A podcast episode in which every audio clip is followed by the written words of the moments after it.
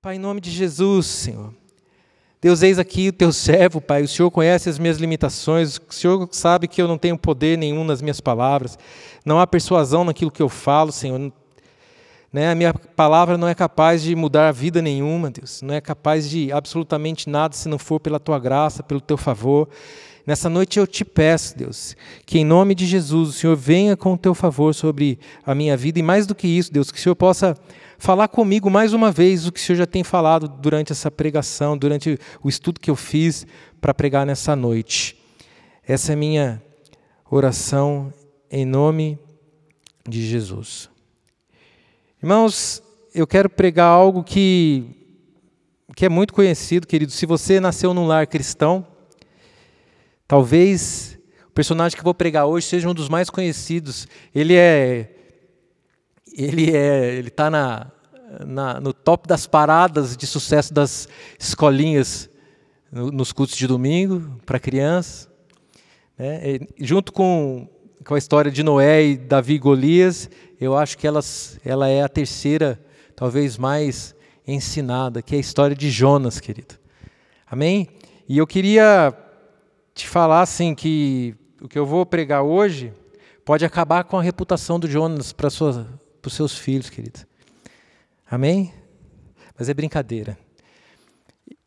Antes da gente começar, antes de eu ler, eu só queria pontuar algo que a gente precisa entender. Jonas não era qualquer homem.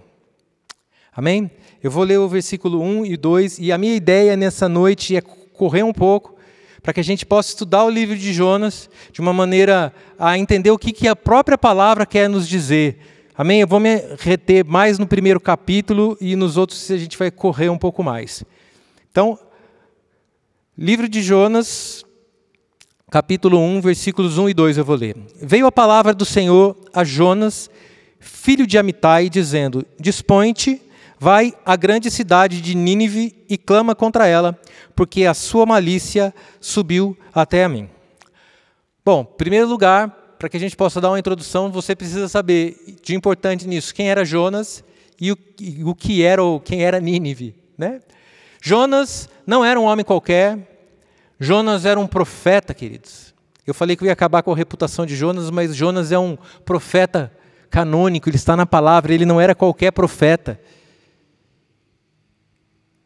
Para que vocês tenham uma ideia, o próprio Senhor Jesus falou dele algumas vezes. Você vai encontrar isso nos evangelhos.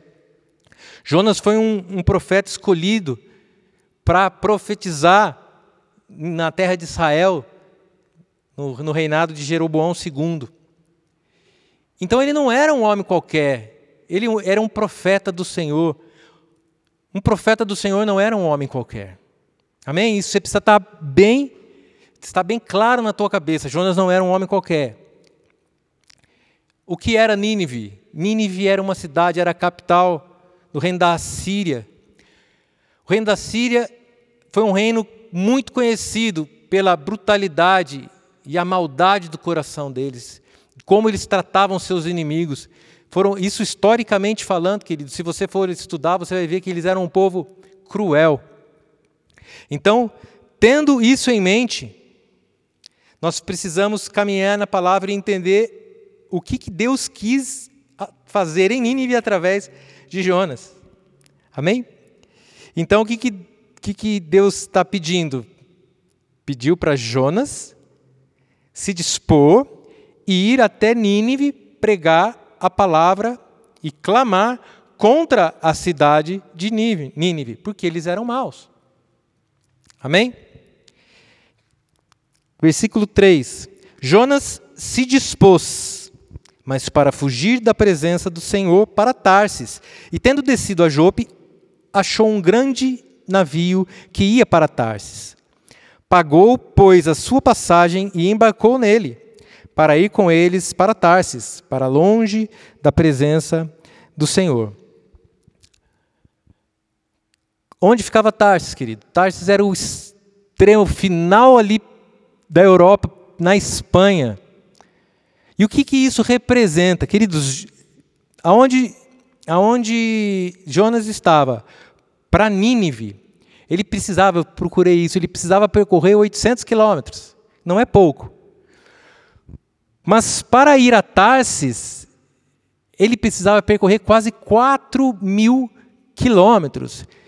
E o que é emblemático nessa história dele querer ir para Tarsis não é porque ele achava que Tarsis era uma cidade bonita ou que ele quisesse conhecer Tarsis, porque ele tinha ouvido falar. Não, Tarsis era o último lugar conhecido na Terra. Tarsis era o fim do mundo. Não, não havia lugar mais longe para se ir do que Tarsis. E me chama a atenção, queridos, o fato de ele chegar em Jope e achar um navio que ia para esse lugar tão distante. E aqui vai a primeira aplicação que eu queria fazer. Queridos, toda vez que nós queremos ir para distante do chamado de Deus, toda vez que nós queremos nos afastar de Deus, há um navio do teu inimigo te esperando. Há um navio com camarote te esperando. Eu vou te dizer que é o Titanic te esperando, lindo, maravilhoso, o maior dos navios, cheio de pompa, esperando para afundar a sua vida. Porque esse navio que te leva para longe de Deus não vem de Deus. Então, quero que você pense. Você, se você está meio afastado do Senhor, provavelmente é por causa de algum navio que você tem encontrado. Isso pode ser uma amizade, isso pode ser uma mulher, isso pode ser um homem que apareceu na sua vida. Mas é fato que sempre haverá um navio te esperando no porto para te levar para longe da vontade do Senhor. Cabe a você e a mim não pegarmos esse navio. Amém? E é interessante também, nós lemos aqui no versículo 3, que ele mesmo se dispôs, pagou a passagem e embarcou. Jonas se comprometeu com isso, se comprometeu, deu sua disposição, pôs esforço, pôs dinheiro para cumprir um plano do seu próprio coração e desobedecer a Deus. Mais uma vez, quero te perguntar, e, e, e hoje vai ser um dia da gente pensar bastante. Você tem investido seu tempo, seu esforço e seu dinheiro nas suas próprias vontades? Ou você tem se preocupado com o reino? E aqui eu não estou falando de dar dinheiro ou dizimar apenas, dizimar e ofertar. Mas você tem se preocupado com o reino? Você tem se preocupado com os irmãos que nessa fase, principalmente quarentena, têm passado dificuldades? Você investe o seu tempo, o seu esforço e seu dinheiro no seu ministério que vai frutificar para o reino? Ou você tem feito isso somente para a sua vida pessoal, para o seu trabalho, para os seus estudos? Isso não é errado, queridos. Você tem mesmo que se esforçar e gastar o seu tempo em, em se edificar também nas outras áreas. Mas não se engane. Você tem um chamado e você precisa investir tempo, esforço e também dinheiro no, no reino de Deus. Amém? E ainda tem um ponto interessante nesse capítulo, no versículo 3, que diz que ele queria ir para longe do Senhor. Eu estudando, eu vi que alguns estudiosos, teólogos, dizem que Jonas talvez achasse que a presença de Deus estivesse apenas no santuário, ali no, no tabernáculo, e por isso ele indo para Tarsis, ele podia estar longe da presença de Deus. Eu acho isso um pouco estranho, e eu vou, eu vou te tentar não te convencer, mas explicar o porquê que eu, te, porquê eu acho isso estranho um pouco mais para frente. Então, para mim, e eu não estou falando que eu tenho a razão, na verdade, Jonas estava obstinado a fugir daquele lugar, a não cumprir o chamado do Senhor para ele. E a obstinação te leva à cegueira, a estar cego. Você mesmo não entende, você fica como que louco como que cego. Lembra da história de Sansão? Se existe um exemplo de, de obstinação, Sansão que sempre fazia o que bem queria, e ele era obstinado e ele acabou cego. Não deixemos que a cegueira nos segue, que a cegueira nos segue, não. não. Não deixemos que a obstinação nos segue, querido. Isso é muito sério. Se você tem um plano, põe diante do Senhor, o seu plano às vezes não vem do coração de Deus e isso pode te levar a afundar. Coloque diante do Senhor. Amém? Então, na ânsia de fazer a, vontade, a nossa vontade, muitas vezes nós ficamos obstinados e cegos. Versículo 4: Mas o Senhor lançou sobre o mar um forte vento e fez-se no mar uma grande tempestade, e o navio estava a ponto de despedaçar-se. Aí vem um, uma notícia boa. Não sei se é tão boa, depende do ponto de vista, mas quando Deus tem um plano, queridos, Ele vai fazer acontecer. E normalmente Ele vai, Ele vai para aqueles que obedecem a Ele.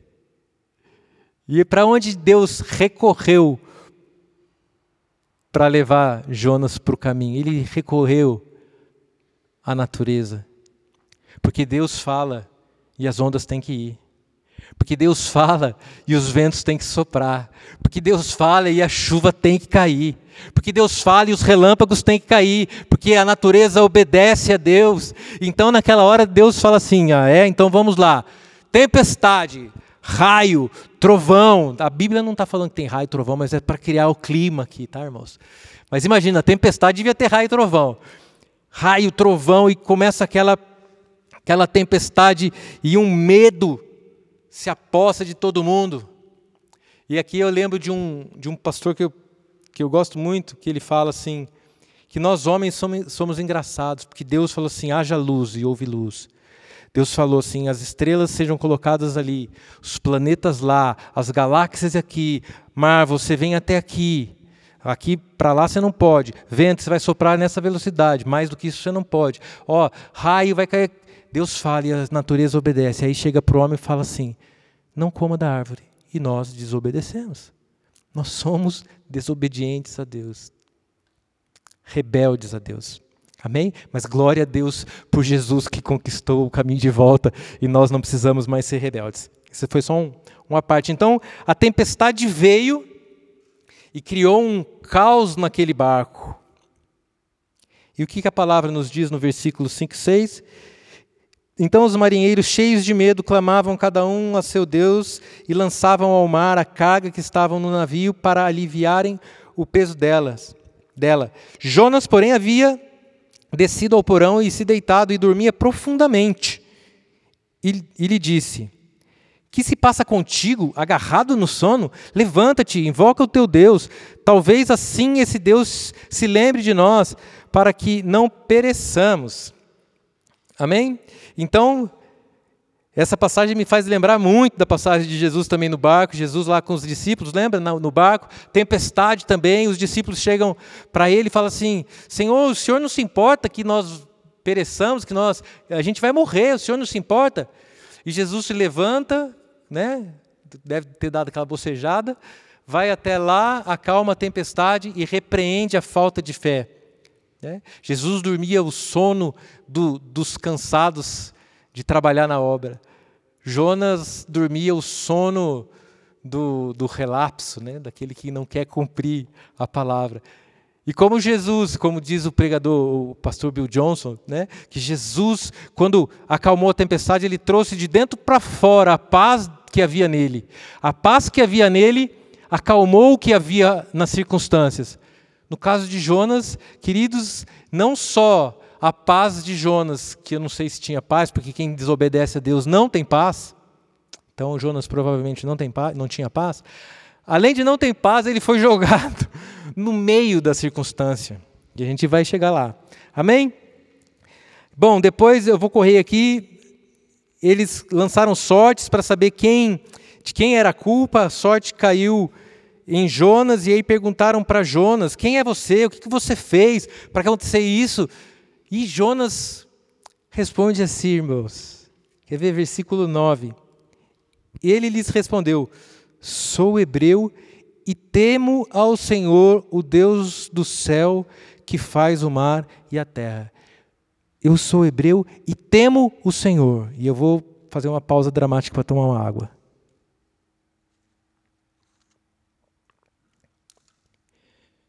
Irmão, que cara de pau. Camarada está fugindo de Deus, desobedecendo a Deus. Desobediente a Deus. E ele se apresenta como um homem temente a Deus. Reflita um pouco aí, sentado no seu sofá, querido. Como você tem se apresentado? Ah, eu sou pastor da igreja. Mas como que está sendo a minha conduta? Eu tenho sido de fato um pastor? Ah, eu sou um cristão, eu sou um diácono, eu sou um obreiro, eu sou um, um líder, eu sou é, do, do acolhimento, enfim, eu trabalho para o Senhor, eu sou um missionário. E como está a sua conduta? É só de palavra ou você de fato tem sido aquilo que você diz que é? Eu não quero dizer se afirmar que Jonas não foi temente a Deus, mas naquele momento, fugindo de Deus, a única coisa que ele não fazia era temer a Deus. E aí, o que, que ele fez? Sabe? Ele se denunciou, falou: é por causa de mim que isso está acontecendo. E aí vamos correr também. Né? Aí olha o que diz a palavra, a partir do 10. Que os homens ficaram possuídos de grande temor. E perguntaram: o que, você fez com a gente? Estou falando nas minhas palavras, tá? Por que, que você fez isso? O que, que nós vamos fazer agora? E aí o próprio Jonas fala assim: ó, me pega e me joga no mar, porque eu sou a causa do, desse seu do problema com vocês. E muito engraçado é que aqueles incrédulos creram. E aqueles incrédulos temeram a Deus. E eu acho que aquilo era uma lição para Jonas, que dizia-se temente a Deus, mas que fugia da vontade de Deus. E ali ele viu homens que não temiam a Deus, incrédulos, temendo a Deus, temendo por ter que jogar ao mar um servo do Senhor. E olha que interessante. E, e o que, que eles fazem? Eles oram a Deus eles clamam a Deus, versículo 14, clamaram ao Senhor e disseram: Ah, Senhor, rogamos-te que não pereçamos. Oraram a Deus, jogaram Jonas no mar. E a palavra diz no versículo 16: Temeram, pois, estes homens em extremo ao Senhor e ofereceram sacrifícios ao Senhor e fizeram votos. Isso é fantástico, irmãos. Gente que não conhecia Deus se converte, teme, já faz voto, já faz sacrifício a Deus. Irmãos, muito mais pareciam muito mais tementes a Deus do que o próprio Jonas. Só que a, isso, isso acontece porque a palavra de Deus, irmãos, isso a gente precisa aprender, e eu falo principalmente para nós que ministramos a palavra, ministramos o louvor, é, lideramos algum grupo, que somos é, comissionados a falar da palavra de Deus. A palavra do Senhor fala por si só. Fala por si só. Onde chega a palavra do Senhor, não é necessário um pastor dos nove dons para que ela se cumpra. A palavra do Senhor é, é simples e ela é eficaz. Então ela em si mesma é suficiente. A hora que ele falou assim: Eu temo ao Senhor que fez os céus e a terra. Talvez eles olharam, nossa, foi ele que fez tudo isso, e temeram. Né? É, enfim, acabamos o, o. Não, não acabamos, que tem um versículo importante, que é o último versículo. Né? Mais uma vez, Deus pega uma criatura obediente, que foi o peixe, e põe para cumprir um plano na vida de Jonas. Porque o peixe também não desobedeceu. Deus falou: vai lá, peixe. E o peixe foi. Enfim, você conhece a história? Capítulo 2. Peixe engoliu Jonas, e aqui eu vou correr. No capítulo 2 você vai ter um salmo de Jonas, devia estar tá no, no, livro de Salmos, porque é exatamente um salmo muito parecido com vários outros, é uma junção, né? E, e a palavra diz que de dentro do ventre do peixe Jonas orou, né? Então ele vai falar toda toda a sua oração. E é engraçado que nessa oração ele vai dizer, é uma oração de gratidão, queridos. Então, se você pensa que Jonas estava na barriga do peixe desesperado, leia o Salmo de Jonas. Você vai ver que ele não estava desesperado, ele estava grato. Porque ele conta aqui que ele estava desesperado, era no mar. A hora que ele foi lançado ao mar, ele estava lá desesperado. E aqui tem toda uma poesia: as algas enrolavam a minha cabeça. E a hora que estava no, no, no, no chão, ali, perto das. Do, deixa eu até ler aqui. Ah, descia até os fundamentos do, dos montes. Enfim, a hora que eu estava para morrer, eu me lembrei do Senhor e orei. Horas, e aqui eu quero voltar atrás. Se Deus estava só no tabernáculo, a presença de Deus só estava no tabernáculo, por que, que ele orou? Em pensamento ainda, porque ele não podia orar, senão ele ia engolir mais água, irmãos. Por quê? Para mim, então, isso é um. É, mais uma vez eu falo, eu acho que Deus, que, que Jonas no fundo sabia. Porque os profetas sabiam, Davi sabia. De onde fugirei da tua presença? Salmo 139, Jeremias sabia. Até anotei aqui Jeremias. Jeremias, capítulo 23, versículo 23 também. Então, para mim, Jonas sabia, ele fugiu de rebelde mesmo. Amém? E daqui desse capítulo eu aprendo uma coisa, queridos. Ele, dentro da barriga do peixe, estava feliz. Porque a situação onde ele estava antes da barriga era muito pior. Então, sabe o que eu tive de lição? Queridos, eu não sei a situação que você está passando, mas agradeça. Poderia estar pior. Às vezes a gente reclama por muita pouca coisa. Talvez você tenha reclamado hoje de alguma coisa que foi tão pequena que agora que eu estou falando você está com vergonha. E a, a, a palavra serve para isso mesmo, para nos confrontar. Eu vivo com vergonha, irmãos, de reclamar, de murmurar por coisas tão pequenas. Enfim, o capítulo 2 é, é isso. É ele na barriga do peixe orando. E no versículo 10, mais uma vez, o Senhor fala com os servos, obedi com os servos obedientes, né? falou com o peixe e o peixe vomitou Jonas na terra. E nós entramos no capítulo 3, que também é um capítulo que a gente vai correr um pouco que é Jonas em Nínive. Enfim, agora ele todo obediente, depois de passar pelo perrengue, ele vai para Nínive e tudo que ele tem que pregar é uma frase, queridos. Lembra? Que está aqui, eu quero ler para que a gente não não erre. Espera só um segundinho. Levantou-se, pois Jonas foi a Nínive, versículo 4. É, começou Jonas a percorrer a cidade de caminho de um dia e pregava e dizia: Ainda 40 dias e Nínive será subvertida. Então ele passeou a cidade toda dizendo assim: ó, daqui 40 dias já era. Daqui a 40 dias vocês vão morrer. Essa era a, a pregação dele. Não sei se ele. Eu acredito que não. A palavra diz que ele só pregava isso. Eu não acredito que ele fazia pregações de uma hora. É o que eu te falo, a palavra do Senhor tem poder em si mesma. E ele pregou aquilo. E, mais uma vez, incrédulos se convertem. A palavra diz que aqueles homens terríveis, cruéis, maldosos, creram em Deus. Versículo 5. Os ninivitas creram em Deus e proclamaram um jejum e vestiam-se de panos de saco, desde o maior até o menor. Panos de saco é sinal de humilhação, queridos. Eles se humilharam diante do Deus Todo-Poderoso, aqueles incrédulos que não temiam a Deus.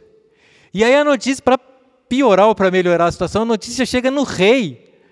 Aí o rei, o que ele faz? Tira o manto, se veste de pano de saco, começa o jejum e fala assim: ó, agora, a partir de agora, jejum para todo mundo, inclusive para animal. Animal não come, põe pano de saco em todo mundo, inclusive nos animais. Irmãos, você imagina você pedindo para o seu cachorro jejuar? É que a gente não põe mais pano de saco para mostrar a nossa tristeza, a nossa humilhação. Mas já imaginou? Você botar o seu cachorro, o seu, seu gato para orar, para conseguir alguma coisa para Deus? É mais ou menos isso. É mais ou menos isso o que aqueles homens cruéis fizeram. O rei mandou que cobrissem os animais com pano de saco e que todos orassem e clamassem em mais alta voz. E melhor do que isso, que se convertessem dos seus maus caminhos. O rei pregou para que o povo se convertesse.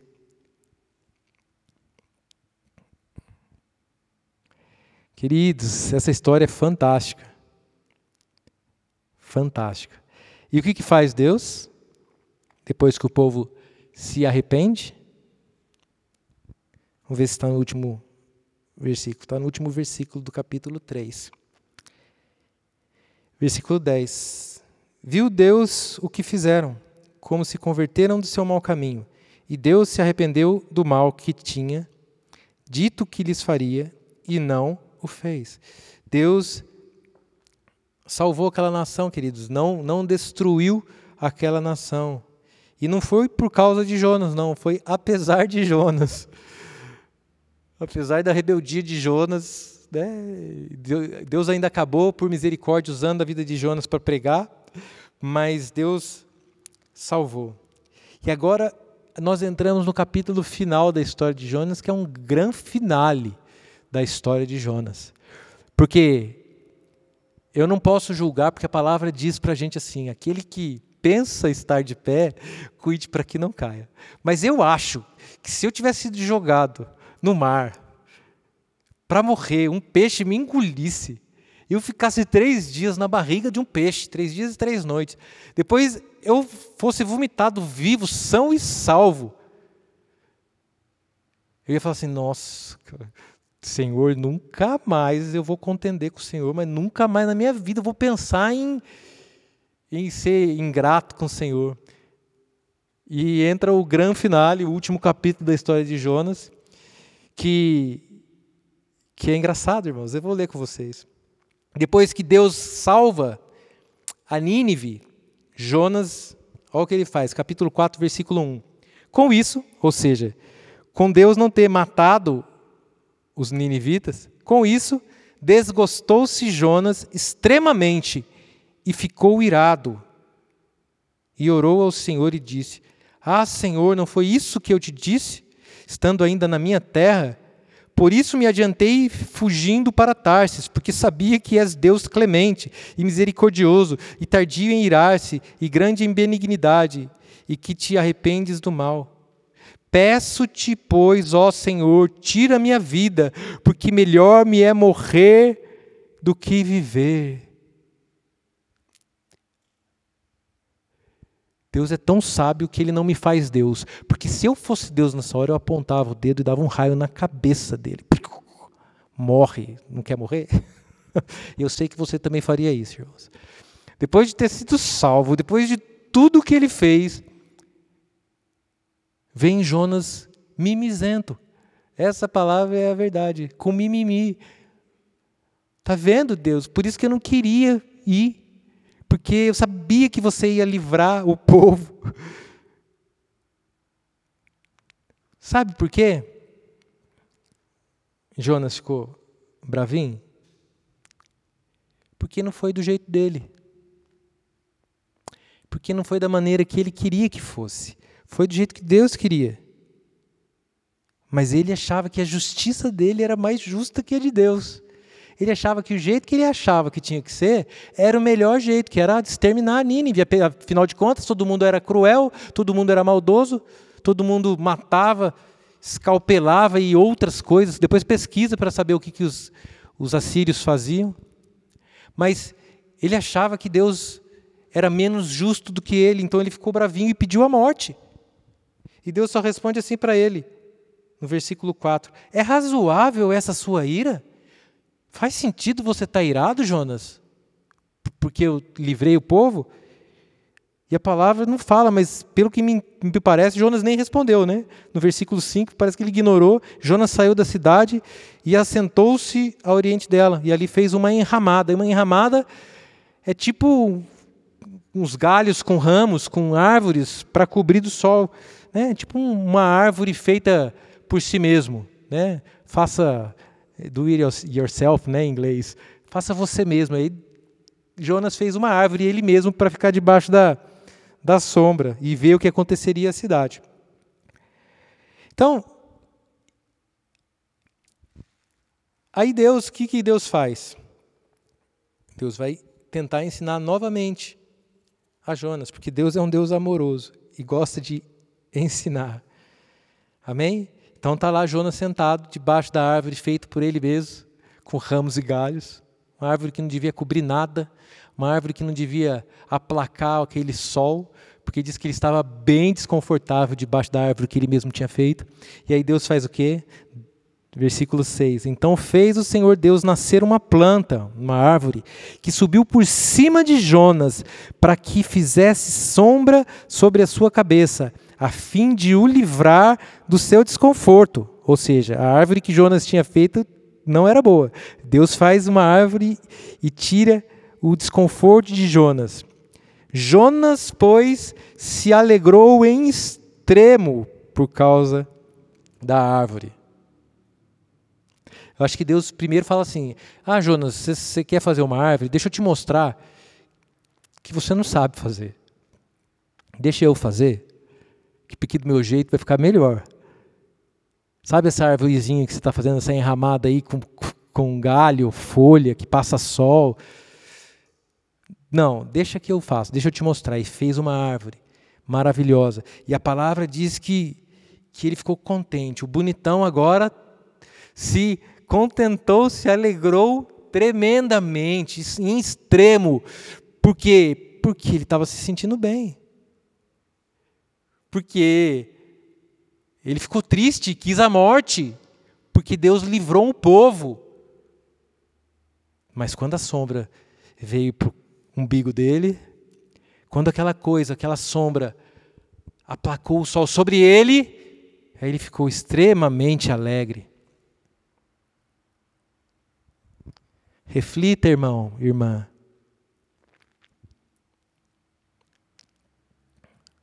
Reflita como tem sido a sua vida em relação a isso.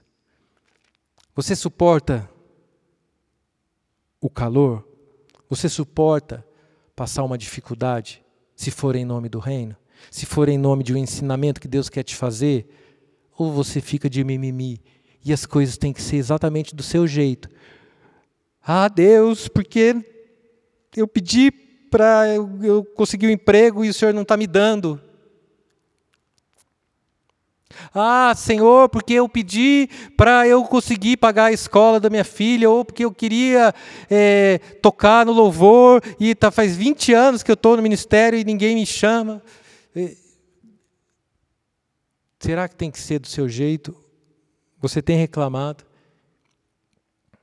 Será que você está preocupado com o seu bem-estar ou você está preocupado em ser ensinado pelo Senhor? Deus não perde a oportunidade de ensinar. Queridos, nessa quarentena, nessa situação da Covid-19, Deus está ensinando nossos corações. Talvez você que era forte está se vendo com medo. Você que era o cara que não tinha medo de nada, está passando álcool gel na mão cinco vezes por dia, botando máscara. Deus ensina algumas coisas e nesse tempo Ele está ensinando. Talvez você fale assim: ah, eu, eu me garanto, deixa comigo porque eu sou um vendedor. Eu, ele tirou seus clientes. Eu não sei, eu não, não conheço a história de ninguém, mas quem sabe isso está acontecendo com você para te mostrar que é Deus quem está no controle de todas as coisas e que Deus faz com que todas as coisas cooperem para o bem daqueles que o amam e que são chamados segundo a sua, seu propósito, sua vontade. Será que você tem cumprido a vontade de Deus? Será que essa quarentena vai ser usada para a sua tristeza e sua, sua derrota? Ou você vai deixar Deus usar esse tempo de aparente derrota, aparente tristeza, aparente pânico, para te ensinar algo, para que você saia da barriga desse peixe, querido de uma maneira diferente, deixando o mimimi de lado. Jonas não deixou. Jonas continuou querendo fazer do jeito dele. Como você vai sair dessa situação? Você vai deixar o seu coração ensinável? Ou vai sair reclamando que você perdeu cliente, que Deus foi injusto, porque agora que você ia conseguir, você perdeu o emprego. Ah, porque agora que você ia ter o, o, o, o promoção, a empresa fez corte, você não vai ter, porque agora que você ia conseguir ah, fazer alguma coisa, você não vai conseguir mais. Queridos, o que, que você vai fazer quando sair dessa situação? Você está na barriga do peixe, querido. Enclausurado, preso. O que, que você vai fazer? Amém? Para encerrar, e hoje a palavra foi mais um, um correr mesmo pelo livro de Jonas. Né? E Deus pediu para eu, eu dar um, um incentivo. Sabe? Leia a palavra, queridos. Leia com. Não lendo, mas estudando o texto. Vai estudar a palavra de Deus, queridos. Vai entender o que cada versículo quer dizer. Isso é fundamental. Fundamental. Deus não quer que você acabe de ler a Bíblia em três meses só, para poder poder depois pregar que você fez, ou que, ou que, ah, eu li a palavra. Não tem problema nenhum falar também. Mas ele não quer. Ele quer que você aprenda a palavra. Então, estude, como a gente fez. E eu corri aqui, dá para ficar muito mais tempo, estudar, ir na história. Amém? E para a gente encerrar, é, é interessante que Deus criou os ninivitas. Foi Deus quem fez o povo de Nínive. Foi Deus que fez a árvore também, que cobriu a cabeça de Jonas e que ele ficou todo alegre. E você vai, se você continuar lendo, você vai ver que Deus manda um verme, a árvore é destruída, e Jonas mais uma vez quer morrer e acha que é. E Deus mais uma vez pergunta para ele: Jonas, é justo isso que você está fazendo? Da mesma forma que perguntou quando ele quis morrer por causa de Deus ter livrado os ninivitas, Jonas quis morrer porque a árvore morreu. E Deus pergunta do mesmo jeito, nas mesmas palavras: procede essa sua ira? Faz sentido essa sua ira? E ele responde: faz sim, faz até a minha morte. Deus criou Nínive. E Deus criou a árvore, queridos. Deus teve compaixão de Nínive. Deus não teve compaixão da árvore. Só que quando Deus teve compaixão de Nínive, Jonas quis morrer. Quando, Jonas, quando Deus teve compaixão de Nínive, Jonas quis morrer. Quando Deus não teve compaixão da árvore, Jonas quis morrer. E o que, que eu quero finalizar dizendo? com essas duas frases. A reação de Jonas nunca esteve ligada à vontade de Deus. Nunca esteve. As reações de Jonas em todo o livro sempre estiveram ligadas do começo ao final às vontades dele. Porque ele queria exterminar Nínive e não foi exterminado e ele quis morrer por causa disso. Depois ele não queria que a árvore fosse exterminada. Deus exterminou e ele quis morrer por causa disso, porque a vontade de Jonas era a que prevalecia e que deveria ser cumprida. Senão, não vale a pena viver. Se não for do meu jeito, não vale a pena viver.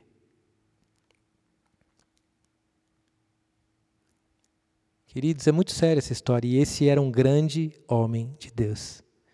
Esse era um grande profeta que Jesus usou para falar de si mesmo. Então, o meu, meu intuito aqui não é me achar melhor do que Jonas. Sabe? Eu não vou falar para você, fale para o irmão do seu lado, porque você deve estar contente de não ter mais isso. Né? A única coisa que está te deixando contente de não vir na igreja é que no pastor não fala mais. Fale para o irmão do seu lado. Mas sabe, você tem um pouco de Jonas eu tenho um pouco de Jonas. Todos nós temos um pouco de Jonas. Cabe a nós dominarmos aquilo que é mal aos nossos aos, aos olhos de Deus e perguntar para o Senhor. Nós vimos aqui tanta coisa que Jonas fez na sua própria vontade, gastando recursos, gastando tempo, gastando dinheiro. para cumprir a sua própria vontade, uma vontade que não era de Deus, para se afastar do Senhor. Querido, não vale a pena se afastar do Senhor. Deus tem propósitos. Deus é um Deus longânimo, Deus é um Deus bondoso. Ele quer salvar os seus, os seus parentes. Talvez Deus esteja querendo te usar como Jonas, querido. Talvez seus parentes todos estejam perdidos agora. Você é o único da sua família que conhece a Deus ou que sobrou na igreja. Quando eu falo na igreja, o último que, que ainda teme a Deus, porque todo mundo se desviou.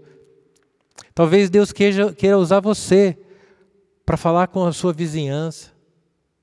Mas enquanto você não estiver pronto para fazer a vontade dele, enquanto você estiver mais preocupado em fazer a sua vontade e mais preocupado em satisfazer os seus desejos e as suas vontades, de duas uma, ou você não vai cumprir o chamado de Deus, ou ele vai fazer com que você cumpra o chamado dele, como foi com Jonas. Cabe a nós decidirmos: irmos de livre, espontânea vontade ou irmos amarra. Amém? Quando Deus quer fazer algo, Ele vai fazer. Queridos, eu quero que essa palavra seja uma palavra de encorajamento, para que nós possamos orar a Deus e saiamos daqui, de fato, é, com mais temor no nosso coração e querendo cumprir o nosso chamado. Feche teus olhos aí onde você está. Quero fazer uma oração para a gente encerrar esse período da palavra. Senhor, nós te somos gratos porque o Senhor é o Deus Criador. O Senhor é o Deus que fez todas as coisas. Deus, nós queremos agradecer o privilégio de servir a um Deus que diz: haja luz e há luz. Nós não adoramos a um Deus que é uma história, mas é um Deus que escreveu a história. Nós nos alegramos por fazer parte daqueles que levantam as mãos a um Deus que fala chove e chove, que fala faça sol e faz sol que põe limites nas ondas. Nós adoramos a um Deus e nós nos alegramos por servir a, a um Deus que faz tudo conforme a sua própria vontade. Eis-nos aqui, Deus, quebrantados diante do Senhor, Deus, para pedir perdão pela obstinação do nosso coração pelas vezes em que achamos que sabemos as respostas das coisas e sequer te consultamos. Queremos te pedir perdão pelas muitas vezes que o Senhor nos dá uma direção clara, escrita na tua palavra, Senhor. E nós somos rebeldes, rebeldes, e nós desobedecemos e ainda culpamos a outros. Deus não queremos ser como Saul, que diz: "Ah, forçado pela circunstância, eu errei". Não queremos ser desses que dá desculpa, Senhor. Nós não queremos errar e botar a culpa nas circunstâncias. A culpa é nossa quando erramos. Deus perdoa-nos, Deus, quando tomamos caminhos que não são os teus. Perdoa-nos, Deus, quando nós vamos para uma direção contrária que a tua palavra claramente nos ensina aí. Ah, Deus, mas também queremos nos colocar diante do Senhor e pedir para que o Senhor nos use. Deus usa a nossa vida, Pai. Deus usa a nossa vida. Sabemos que assim como o reino da Síria, Deus, era terrível, assim há reinos, países terríveis, Deus. Sabemos que há povos terríveis, sabemos que há povos incrédulos. Deus, sabemos que há povos que não te conhecem, que desdenham, que blasfemam contra o Senhor. Deus, nós queremos nos colocar, oh Deus, como aqueles que estão dispostos a ir, Pai, pregar o teu evangelho. Senhor, usa as nossas vidas. Pai, o Senhor assim quis quis usar as nossas vidas para pregar o Evangelho, o Senhor poderia escrever nos céus que o Senhor salva. O Senhor podia colocar um coral de anjos no céu cantando que só o Senhor salva. Mas o Senhor escolhe usar a tua igreja para pregar a tua história, o teu evangelho. Não queremos fugir da tua vontade, Senhor. Longe de nós tomarmos os barcos do pecado, tomarmos os barcos que nos são oferecidos para ir longe do Senhor. Livra-nos, Deus, de cair em tentação. Livra-nos, Deus, livra-nos, meus irmãos, Deus, que estão se sentindo sem força diante da tentação que tem se levantado. Pai, o Senhor é poderoso, Deus. Capacita-os, Deus. A tua palavra diz que não há tentação que seja sobre-humana, mas juntamente com a tentação vem o livramento. Abra os olhos espirituais dessas pessoas para que eles vejam a salvação, para que eles vejam o livramento e não entrem nesse barco, nesse Titanic que vai afundar, queridos. Pai, em nome de Jesus, esse é o clamor do nosso coração. Em nome de Jesus, que nós sejamos obedientes ao Senhor. Amém.